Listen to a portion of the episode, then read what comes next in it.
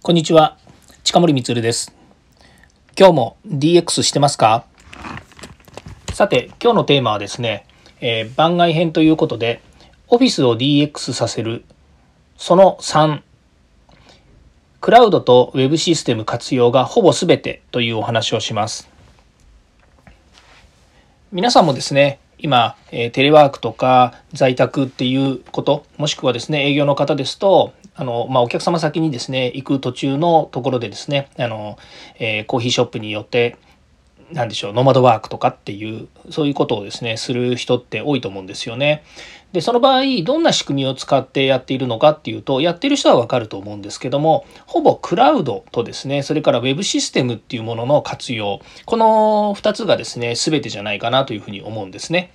で基本的には例えば会社の中にある特別なあまあデータ資産を活用するとかあ例えば個人情報とかですね。それから外にはもうあの出したくないようなセキュリティ上の、えー、データ。こういったものは社内に置いてあってで外からアクセスするのも制限しますっていうことがあるので、まあ、そうなるとですね会社の中に行って、えー、アクセスしないといけないとかっていうふうになると思います。またはですね製造現場で働いている方ですとそもそもそのデータはもう工場内とか現場にしかありませんというものもあると思うんですよね。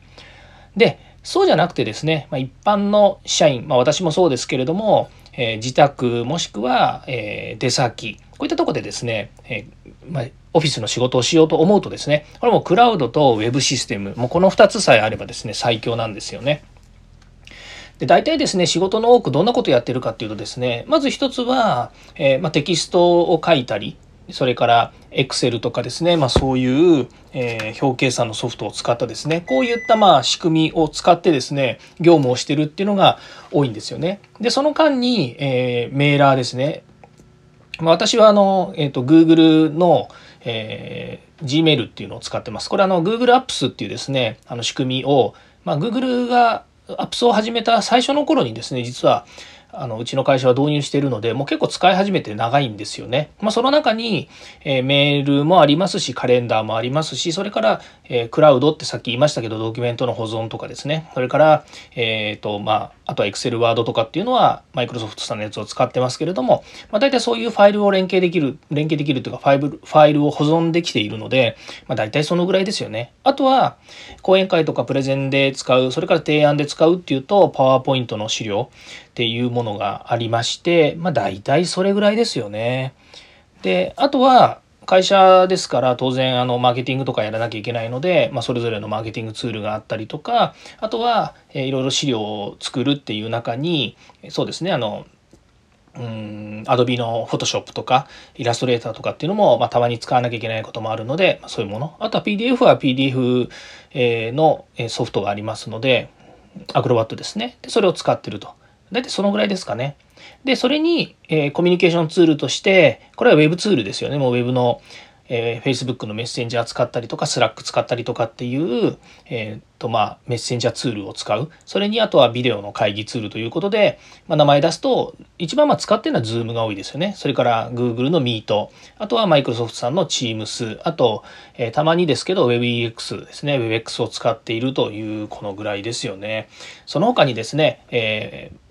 の、まあ、会社として、えー、いろんな営業をするんであれば、名刺管理ソフトがさんを使ってたりとかですね。あとは、えー、お客様の登録管理で使うといったら、アスメルさんっていうとこ使ったりとか、あとは請求書とか注文書とかっていうと、ヤマトのビジネス、ヤマトビジネスメンバーズのですね、えー、SARS の仕組みを使ったりとかですね。その他、えー、勤怠管理システムはあれを使い、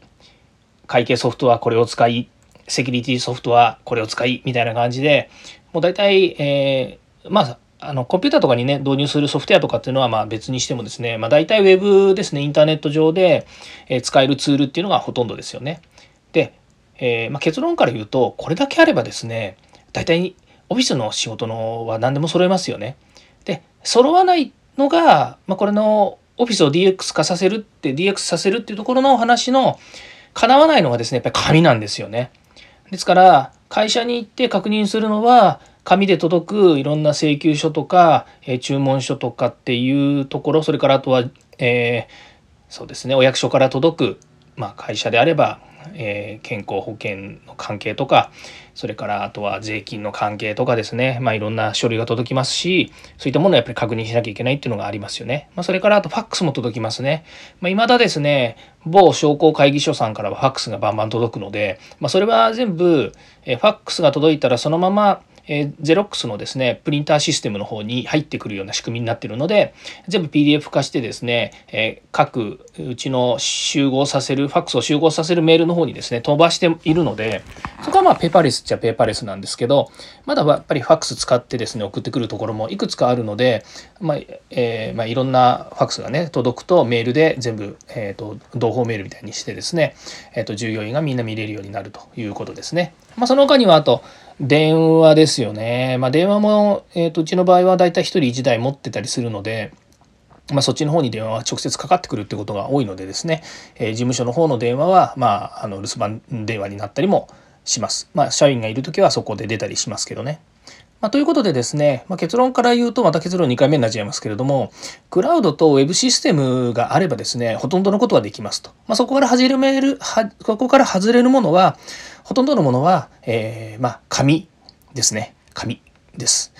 ということで、えー、まあ、それもですね、徐々にですね、こう、えー、紙もなくなる世界に今なってきてますよね。えー、どんどんまメールとかですね、それから、え PDF ファイルとかですね、そういったもので済まされれば、インターネット上で全てやり取りができるようになってくるので、えー、オフィスの DX も、えだんだんうまくいくんじゃないのかなというふうに思います。はい。次回もですね、DX に役立つ話題を提供していきます。よかったらいいねやフォロー、コメントをお願いいたします。近森光でした。ではまた。